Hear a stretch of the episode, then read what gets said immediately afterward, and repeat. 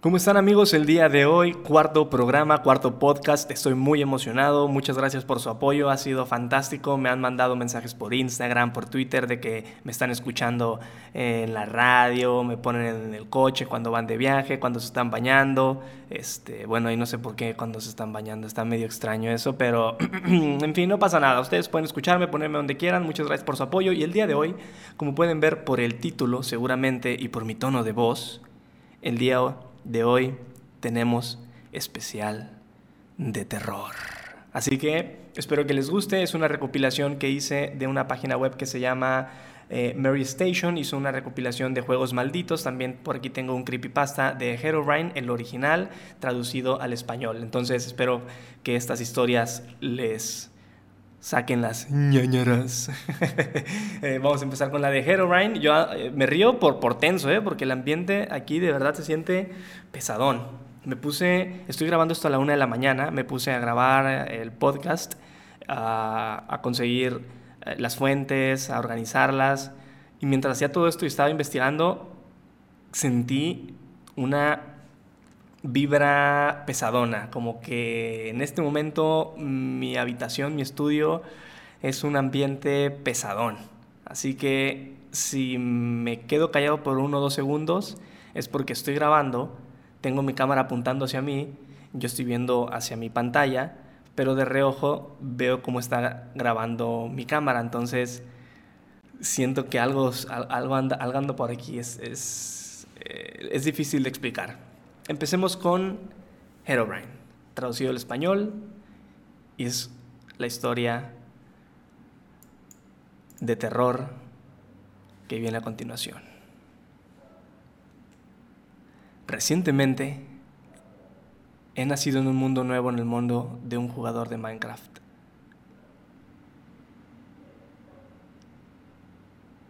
Wow. Disculpen pero empezó a ladrar un perro. No sé si lo cansen escuchar en el podcast, pero es muy raro. Acaba de empezar a ladrar. ¡Wow! No, no puede ser esto. Dicen cuando un perro ladra hay algo cerca. Bueno, vamos con la historia. Recientemente he nacido en un mundo nuevo en el mundo de un jugador de Minecraft. Todo parecía normal al principio cuando comenzaba a cortar árboles y hacer mi mesa de trabajo. Empecé a notar algo extraño moviéndose dentro de la densa niebla. Como tenía una computadora muy lenta, me veía forzado a jugar en la distancia mínima de visión. Al principio, pensé que era una vaca, por lo que comencé a perseguirla esperando obtener algo de cuero para hacerme una armadura. Mas no era una vaca mirándome. Frente a mí, un personaje con la skin original de Minecraft pero sus ojos estaban en blanco. No vi ningún nombre arriba de su cabeza como si estuviera jugando en multijugador, por lo que revisé dos veces para asegurarme que no estuviera en ese modo. El misterioso personaje no se quedó ahí mucho tiempo. Él me miró fijamente por unos instantes y rápidamente corrió dentro de la densa niebla. Me comía la curiosidad, pero él se había marchado. Continué jugando normalmente, sin estar seguro de qué pensar. Al ir expandiendo mi mundo, empecé a ver algunas cosas que parecían estar fuera del lugar, como para ser generado por el motor del mapa del juego. Era algo bastante extraño. Túneles de dos por dos, dentro de algunas montañas, pequeñas pirámides de proporciones perfectas, hechas de arena en mar dentro, troncos de árboles sin ninguna hoja. Constantemente me torturaba la curiosidad de poder ver aquel tan misterioso jugador que había aparecido en ese día en aquella densa niebla. Desgraciadamente, jamás pude verlo de nuevo. Algunas veces intentaba cambiar la distancia de visión en un intento de encontrar aquel extraño personaje, todas aquellas veces sin ninguna suerte. Hice clic en guardar y entre los foros de Minecraft para buscar algún tema sobre si alguien más había tenido esta extraña experiencia de haber visto aquel extraño personaje, como no vi ningún tema, decidí crear el mío, en el cual preguntaba si alguien más había presenciado tal aparición o había tenido alguna experiencia similar a la mía en el juego. Mi tema fue borrado cinco minutos después. Intenté de nuevo y de nuevo mi tema fue borrado, esta vez más rápidamente. Recibí un mensaje personal de un usuario llamado Herobrine y el mensaje contenía una sola palabra. Detente. Después de ver esto, inmediatamente quise revisar el perfil de este usuario, pero me salió el típico error 404 o página no encontrada. Tiempo después recibí un email de otro usuario del foro. Él decía que los moderadores podrían leer todos los mensajes de los usuarios del foro, por lo que estábamos más seguros usando email. Este usuario juraba que también había visto a este extraño personaje y que tenía un pequeño directorio de otros usuarios con experiencias similares. Él describía al extraño personaje que había visto en la densa niebla como un personaje de Minecraft normal, pero con los ojos en blanco. Pasó todo un mes para que volviera a escuchar de este usuario. Mencionó algunos otros jugadores que él tenía en su directorio, que habían pasado por experiencias similares a la mía, pero ellos habían empezado una investigación acerca del nombre Herobrine y encontraron que era un nombre de usuario usado frecuentemente por un jugador sueco. Después de juntar algo más de información llegamos a la conclusión de que era el hermano de Notch, el creador de Minecraft. Personalmente, le envié un mail a Notch, preguntándole si tenía un hermano. Le tomó algún tiempo pero me respondió con un muy corto mensaje que decía, Hola. Mira, sí tenía un hermano menor, pero por desgracia ya no está con nosotros. Firma Notch. No he vuelto a ver aquel personaje misterioso que salió de la niebla en aquel primer contacto. Tampoco he notado un cambio en mi mundo aparte de mis propias construcciones. Pude tomar una captura de imagen la primera vez que lo vi y esta es mi evidencia de que él es real. ¿Cómo la ven? Aquí termina la creepypasta. Y yo sé que por el podcast no pueden ver la imagen, pero se las pongo en el video de YouTube. Y vaya que será un juego que pareciera para niños. Un juego donde estás construyendo felizmente tu musiqueta de fondo. Pero esa imagen de verdad te transmite algo. Está fuerte. Tenemos por aquí también la historia de Polybus, 1981. Espero que les guste. Cuando las salas recreativas estaban a punto de conseguir la mayor popularidad en los 80, Polybus, un juego creado por el estudio Shen, espero haberlo dicho bien, destacó entre muchos otros en las salas de la ciudad de Portland, Oregon. Su peculiar aspecto gráfico con colores abundantes, efectos luminosos, no tardó en hacerse popular entre los jugadores. Tras el éxito en las salas, muchas personas adictas al juego dijeron encontrar mensajes ocultos en el juego. Mensajes como, no pienses, suicídate, confórmate, eran parte de este tipo de mensajes que encontraban sus jugadores de forma subliminal en el juego. De hecho, el propio estudio ha indicado en alguna ocasión que cree que Polybus fue un experimento del gobierno de los Estados Unidos para manipular el cerebro de muchos jóvenes. Y es que además de tener controvertidos mensajes en el juego, muchos jóvenes indicaron que sentían gran adicción al juego e incluso presentaban malestares físicos y psicológicos. Entre los más comunes, ataques epilépticos, mareos, náuseas, depresión y en algunos casos la muerte. No solo es eso, sino que supuestamente y como cuenta la leyenda, muchos jugadores de la época indican que vieron a unos hombres de negro entrando en las salas de juego para cambiar las opciones del juego para obtener datos de sus jugadores y hacerlo aún más adictivo. Lamentablemente no se pudo investigar mucho al respecto y al misterioso Polybus, ya que poco después de su lanzamiento fue retirado de las salas. Esto fue Polybus. Sinceramente Nunca había escuchado hablar de estas maquinitas, pero Polybus son estas como recuerdan cuando jugaban Mortal Kombat o Street Fighter o Marvel vs. Capcom, que le mete unas moneditas, hay una pantalla en el centro, hay dos palancas eh, para dos jugadores y unos botones y se agarran a chuletazos. Bueno, son de ese estilo, como estilo Pac-Man. Sinceramente no sé qué opinar. Eh, sí había tal vez como que escuchado algo de, este, de, de Polybus, que hacían que el juego tuviera unas opciones y un mensaje subliminal para ver cómo reaccionaban los jóvenes con esos mensajes que no aparecían tan tajantemente, tan evidentes, y que cuando se fueron dando cuenta decidieron retirarlos. Está, ah, está, está bastante interesante. También tenemos por aquí el de Tabú, de Sixth Sense, un juego de 1989 que sacó Nintendo. O sea, Nintendo involucrado en un tema polémico quiero ver esto. Tabú. Tabú es un título de NES presentado por Rare, donde podemos obtener la lectura de cartas del tarot en tiempo real, después de solicitarnos el nombre y edad. Las cartas nos predicen el futuro de la misma manera que se obtiene en cualquier baraja de tarot normal. Una de las particularidades del juego es la presencia, presencia perdón, encubierta de símbolos de religiones, cruces célticas, imágenes de desnudos y otros que sin duda hoy en día no pasarían por ningún órgano de censura y que desde luego es difícil entender que estuviese bajo la licencia de Nintendo. Los mitos y leyenda que arrastran a Tabú se debe a que el juego predijo la trágica muerte de algunos jóvenes jugadores, y que poco después se produjo en extrañas condiciones.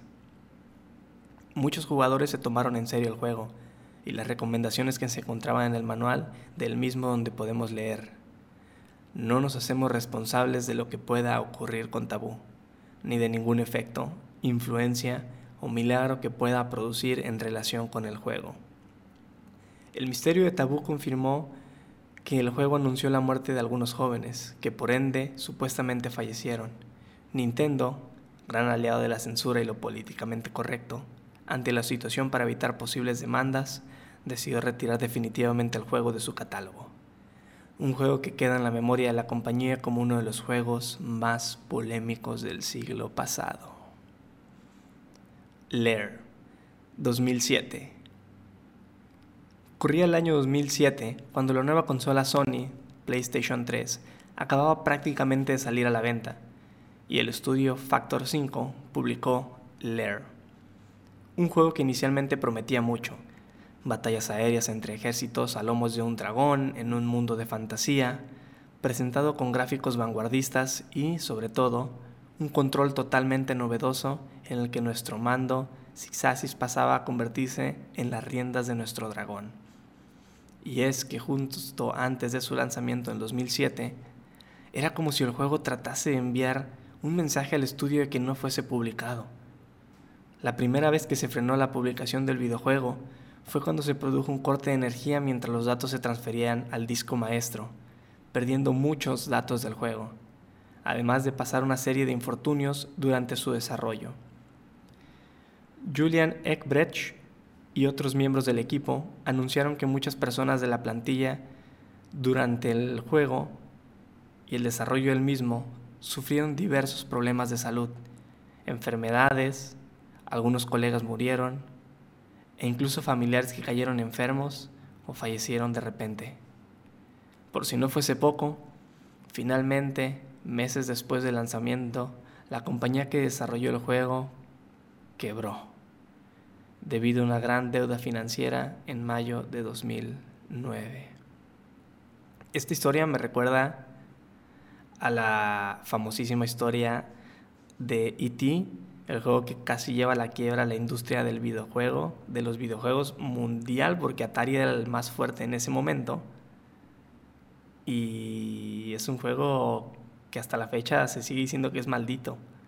No sé si, si se la sepan, pero también es una muy buena historia, ya se las contaré. Eh, ahorita la que sigue, esa la vamos a dejar más para después. La que sigue es la de Berserk, 1980. Con el auge de los robots en la industria del cine, los videojuegos no podían permitirse quedarse atrás en una época tan capitalizada. Fue en 1980 cuando Stern Electronics desarrolló el juego Berserk, un shooter que se publicó en su versión arcade y por Atari 2600. El título es conocido no solo por ser uno de los primeros shooters de la época, sino por ser también que el título pasó a la historia por ser el primer videojuego en causar la muerte a un jugador. Un caso real donde Jeff Daly de 17 años perdía la vida por un ataque al corazón en 1981, justo después de conseguir registrar su puntuación más alta en el juego, 16.660 puntos. Poco después se relaciona el juego con otra muerte, Peter Bukowski, de 18 años, mientras justo registraba su puntuación en el juego. Ambos chicos eran jóvenes y sin problemas previos de salud, los fenómenos causaron tanto revuelo a nivel mediático que el forense Mark Allen concluyó en la autopsia y se evidenció que dichos jóvenes no padecían ningún problema de salud, sino que la posible causa de la muerte fue por el alto nivel de estrés que el juego planteaba a sus jugadores. Explica que, aunque la autopsia reveló tejido cicatricial insospechado en el corazón de sus víctimas, que tenían menos de dos semanas de edad, afirmando que de hecho es posible que el estrés del juego desencadenara el ataque de, corazón a los jóvenes. En torno al juego se rumorean más muertes de otros jugadores relacionadas con el juego, y años después el juego llegó a acosar incluso el asesinato en 1988 de Edward Clark, una de sus últimas víctimas reconocidas después de recibir diferentes puñaladas por una pelea poco después de guardar su última puntuación del juego. Ay Dios, ay Dios. ¿Cómo van amigos? ¿Cómo van? ¿Todo bien? Perfecto, tranquilo, tropical. Todavía, todavía quedan algunas, algunas historias. No sé si puedo seguir. Siento muy pesado el ambiente. Pero vámonos. Project Zero. 2001. A partir de 1996, tras el éxito de juegos como Resident Evil, la época dorada del survival en Japón no hizo nada más que despegar. Fatal Frame, conocido como Zero en Japón o Project Zero en Europa, es un título que salió en PlayStation 2 en 2001. Desarrollado por el estudio japonés Koei Tecmo. En el juego controlamos a Mafuyu Hinasaki y nos adentramos en la mansión Imuro para investigarla, ya que se dice que este oscuro lugar hay una maldición. Tras hacernos con una cámara de fotografías debemos fotografiar cada rincón de la casa en búsqueda de elementos paranormales, donde en el revelado de las fotografías vemos cosas que los ojos normales no pueden ver.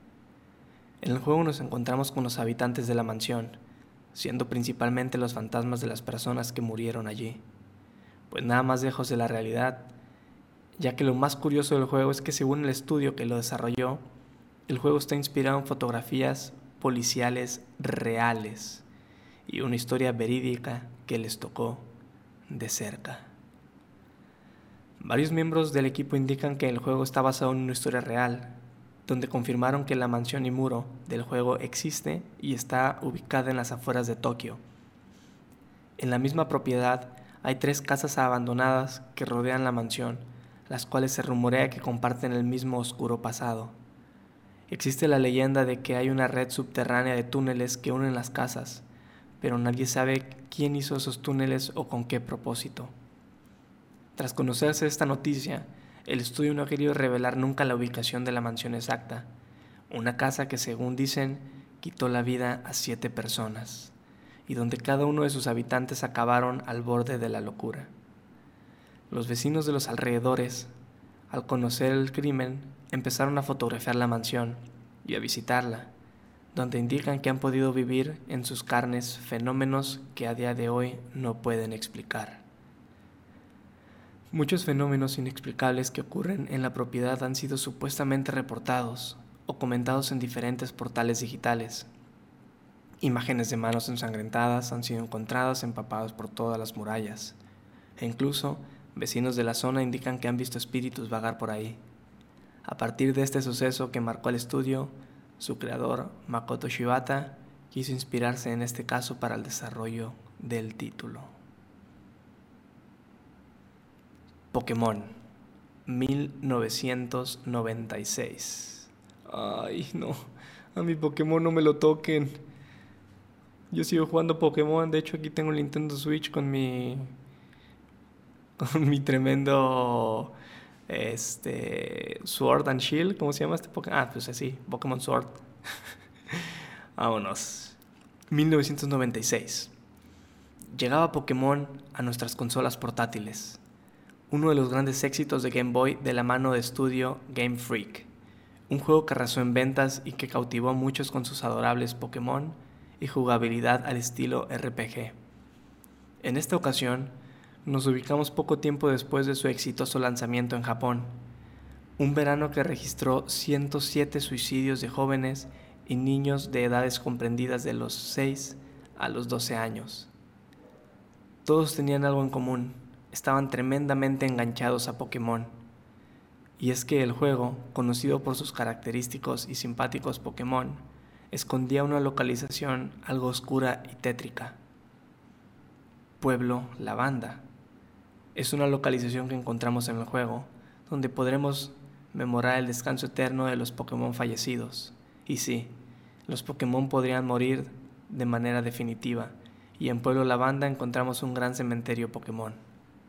Con una ambientación lejos de ser amigable, la música en su versión japonesa era aún más escalofriante y estridente causando algunos extraños efectos en sus jugadores.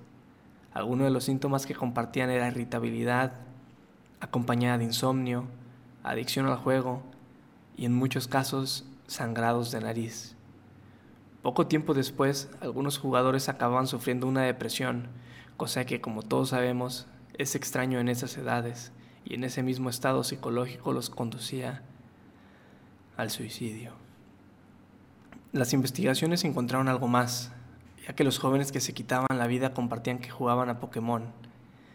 Revisaron el juego y al parecer muchas de las víctimas antes de morir habían guardado su partida en Pueblo Lavanda. Después de que el caso llegase incluso a los medios, se ordenó a Game Freak arreglar la canción original de Junichi Masuda. En las versiones del resto del mundo y en las restantes en Japón, por si no fuese poco, se encontró un reporte redactado en junio de 1996 por la misma compañía Game Freak, en la que un empleado facilitó un, estado, un listado con nombres, fechas y síntomas de niños entre 7 y 12 años que sufrían diversos problemas médicos, supuestamente relacionados a jugar su propio juego, Pokémon. Sat Satán 2015 Sat Satan es un juego de terror en primera persona que solo lo encontramos en los suburbios de la conocida Internet clandestina o Deep Web, ya que actualmente no existe otra manera de poder jugarlo. El juego consiste en atravesar largos túneles de búsqueda de objetos ocultos bajo una estética muy sencilla y oscura. En el juego encontraremos mensajes ocultos, capturas de chat con amenazas, imágenes turbias y sonidos de audios en medio del juego. Sus primeros jugadores encontraron supuestamente el juego en la Deep Web y lo compartieron en su canal de YouTube. Y es que cuando compartieron en su canal la partida con otros usuarios, detectaron algo extraño en el juego. Durante el juego, aparecía de forma subliminal una pantalla en blanco con las pequeñas alas negras. Según usuarios de Reddit, consiguió descifrar el código del juego donde se encontraban las frases amenazantes como asesinar, estás en mi lista, puedo encontrarte y matarte. Al final del juego apareció una pantalla negra con la frase, el sufrimiento no termina. Supuestamente, al finalizar el juego muchos jugadores que lo jugaron indicaron que se, sintieron observados durante un tiempo e incluso empezaron a recibir fuertes amenazas anónimas. De momento, lo único que se conoce del juego es que fue desarrollado bajo el nombre de ZK en una plataforma llamada Terror Engine y que solo se encuentra en las profundidades del Internet. Este juego me recuerda a eh, Welcome to the Game. Es un juego que nos lo aventamos en directo y me causó mucho terror lo jugué precisamente en un especial de terror. Ya saben que estos streams de terror se ponen bastante buenos. Lo hacemos cada una vez al mes. Les pregunto a mis seguidores, a los suscriptores, cuándo se les, se les hincha o cuándo estaría bueno hacer un stream de terror. Y bajamos juegos como Outlast, eh, Phasmophobia, que está muy de moda actualmente. Eh, y estaba Welcome to the Game. Welcome to the Game, estás en una ah, computadora y estás en la Deep Web y tienes que hacer una serie de cosas, pero mientras estás en la Deep Web, pues te están buscando. Y el terror viene cuando tú estás bien campechano, estás en tu computadora y te sales porque tienes que hacer otras cosas de la misión y te volteas y atrás hay una persona lista para matarte. Es un muy buen juego, eh, me dio bastante terror. El de Fasmofobia también está buenísimo. No tan terrorífico, no es tan de jump scare donde te va a aparecer una persona ahí gritando y... Uh, este es más como terror psicológico, como suspenso. Puedes jugarlo, me parece, hasta con cuatro amigos o cinco y eres un cazafantasmas o un cazaentes. Tienes que comprar diferentes cosas, eh, linternas, ah, radios, este, termómetros, etc. Y junto con tus amigos investigar las diferentes zonas del mapa y ver qué ente se encuentra ahí. A veces te escuchas su voz por tus audífonos, a veces tienes que comunicarte con él, por medio de tu micrófono. Es un juego interactivo. Eh, estaba también muy bueno, se puso muy de moda en Twitch por si quieren darse una vuelta por allá cuando lo juguemos en un especial de terror. Y este juego, les digo, me recordó mucho a ese. Tenemos por acá el de Kill Switch, 1989. Kill Switch es un juego de plataforma lanzado en 1989 por el estudio Carvina Corporation. Este título tenía una característica única en el sentido de que solo podía jugarse una sola vez. Los personajes eran Porto, una niña y Gast, un demonio invisible, donde a modo de plataforma debemos avanzar con Porto a través de unas minas. Una vez nuestro personaje muere en el juego o llegamos al final del mismo, el juego se borra por completo lo que impide continuar con su otro personaje, Gast. Con un total de 5.000 copias del juego, rápidamente se consumió el stock, y al tener la peculiaridad de que el juego se borraba, muchos fueron los coleccionistas que buscaban hacerse con él. Algunos jugadores que exigieron incluso al estudio que se publicaran más copias por intentar superar la historia con otro de sus personajes, Gast y fueron decepcionados con un comunicado de prensa enviado por Carvina en 1990, donde el estudio indicaba, Kill Switch fue diseñado para ser una experiencia de juego única, como la realidad. Es irrepetible, irrecuperable e ilógico. Su leyenda se remonta a 2005, cuando un usuario de eBay puso a la venta el juego sellado por la friolera cifra de 733 mil dólares. El hombre que compró el juego, Yamamoto Ruichi, indicó su intención de grabar un video del juego para colgarlo en su canal de YouTube. Después de gastar una gran fortuna y querer hacer el, mejor video posible para sus seguidores, algo inesperado pasó.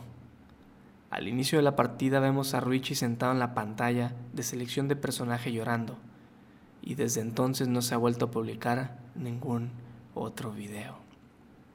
De hecho, supuestamente marchó sin dejar rastro, al menos en su canal de YouTube. Pese a que muchos afirman que el juego y su historia no es del todo cierta, la leyenda sobre el juego y sobre el paradero de Ruichi se ha desvanecido de internet tan rápido como el juego se autoelimina una vez completado. Uy, esta historia está muy diferente, pero no sé qué pensar.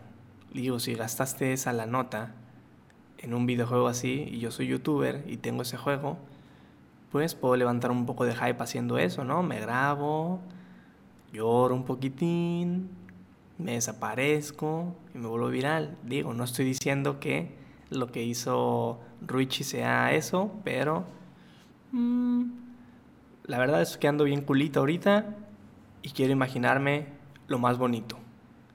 Por último, dejamos lo mejor para el final, la historia que todos conocemos y todos queríamos escuchar. Esta historia no es tanto de terror, o eso creemos. E.T., el extraterrestre de Atari, 1982. Muchas de las leyendas relacionadas con los videojuegos no son nada en comparación con el misterio que ha rodeado durante mucho tiempo el título de E.T., el extraterrestre. La película de 1982, E.T. dirigida por Steven Spielberg, supuso un antes y un después en la infancia de toda una generación. En aquel entonces, la consola Atari estaba teniendo mucho éxito, así que no se esmeraron mucho en comprar una licencia para hacer un juego basado en la taquillera película. Después de diferentes desmedidos acuerdos por parte de Universal Studios para llevar al título al éxito, la compañía le dio al equipo solo un mes para desarrollar el juego, puesto que lo querían tener a tiempo para la campaña de Navidad de 1982. Con un tiempo tan ajustado, era de entender que los resultados no serían los mejores, y de hecho, así fue. El juego era de una calidad gráfica baja incluso para el estándar de la época, y de una gran dificultad, que resultó ser un fracaso total ante esta situación, Atari, que tenía una previsión de ventas mucho mayor, al ver la negativa de la crítica y de los jugadores del juego, se quedó con su excedente de millones de copias de la adaptación de Steven Spielberg. ¿Y qué hicieron? La compañía se vio obligada a enterrar sus existentes restantes en un desierto de Nuevo México. Pese a muchas teorías, el 26 de abril de 2014 se confirmó que la leyenda realmente era cierta, como parte de un documental de Microsoft realizado por el guionista Zach Penn. El sitio de entierro era Alamogordo, Nuevo México. Fue exhumado. Mientras las cámaras rodaban atónitas, se descubrieron millones de copias enterradas en el desierto. Una escena que parecía irónicamente, nunca mejor dicho, una escena de otras de las aclamadas películas de Spielberg. El juego de Atari representa, perdón, E.T. Eh, e el extraterrestre, representa para los gamers un punto de inflexión entre hacer las cosas bien y no lanzarlo al chingadazo. Fue como un balde de agua fría para desarrolladores de que la comunidad de gamers, si algo no les gusta, se corre la voz como pueblo chico, infierno grande y tu juego no se vende. ¿Cuántas veces no ha pasado eso con juegos que generan mucha expectativa y a la mera hora no ofrecen el hype que prometieron y la comunidad de jugadores pues se las, se las huele, compran el juego, unos pocos unos pocos no, esperan las reseñas y de ahí depende si el juego triunfa o no triunfa.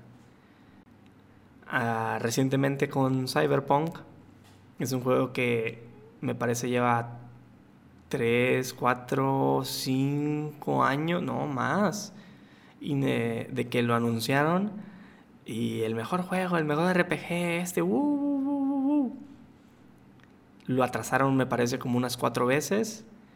Y cuando lo lanzan, errores, errores y errores.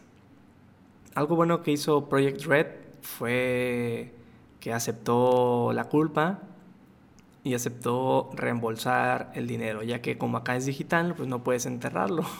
Entonces lo que puedes hacer es, pues, devuélvanme este, la copia y le reembolsamos su dinero. Entonces, aplausos para Project Red, aunque en este aspecto mm, no estoy tan de acuerdo con los gamers porque si sabían que era un juego que todavía no estaba terminado y estaban presionando y luego se vino la pandemia donde pues los últimos detalles no se pueden corregir y ellos querían seguir aplazando, pero la comunidad dijo, no, ya sáquenlo, ya sáquenlo y se vieron presionados al punto de ya sacarlo, pues era algo de esperarse, aunque personalmente lo jugué unas 8 horas, no lo he terminado, pero no he tenido ningún error salvo por...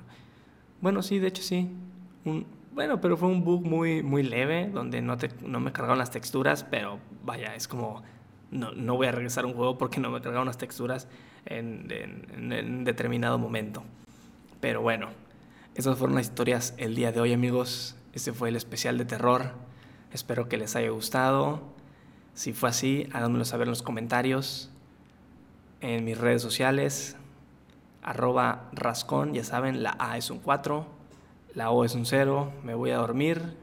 Bien cagadito porque ando tenso buenas noches, o buenos días, o buenas tardes. Nos vemos hasta el próximo jueves 9 de la mañana. Adiós amigos.